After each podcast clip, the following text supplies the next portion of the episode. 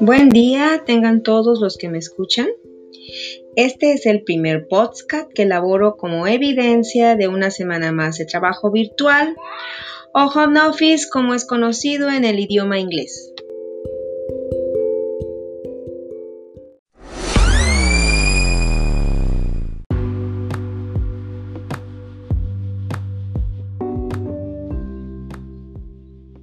Durante esta semana di seguimiento a las necesidades que presentan mis compañeras en sus grupos de WhatsApp, como es el caso del grupo segundo A, en el que se requiere modificación a la estrategia implementada en el caso de un alumno. Porque el horario de la programación de televisión Aprende en Casa 2 y de las actividades complementarias que realiza la educadora no coinciden con el horario laboral de una madre de familia, lo cual afecta en el proceso de la enseñanza-aprendizaje de su hijo.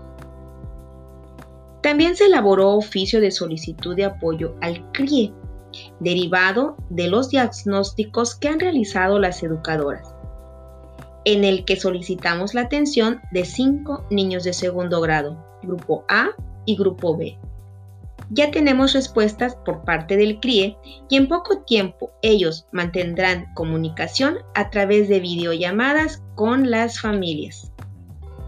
Esta semana también estuve de visita virtual en dos grupos de WhatsApp, en el segundo A y en el tercero B, solo como observadora, para que en su momento poder platicar con ellas y sugerir algunos cambios en cuanto a la organización del grupo de WhatsApp que pudieran incidir en el proceso de la enseñanza.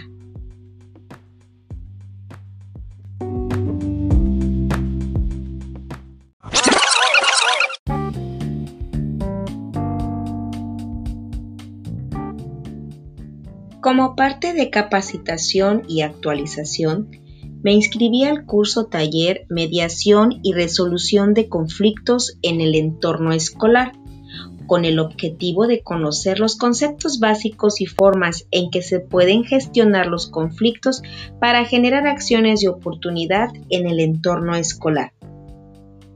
Por otra parte, también compartí información vía Facebook a los padres de familia como la asistencia virtual de esta semana, los videos de las actividades que se realizan en familia y de actividades que realizan en cuanto al ámbito aprovechamiento escolar y asistencia.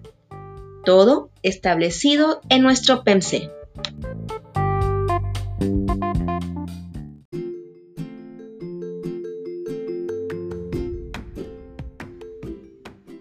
El viernes 30 de octubre, en reunión con el supervisor escolar, escuchamos sobre nuevas propuestas de trabajo virtual que pueda servirnos para brindar acompañamiento a nuestros docentes y mejoren su práctica ahora en la modalidad a distancia.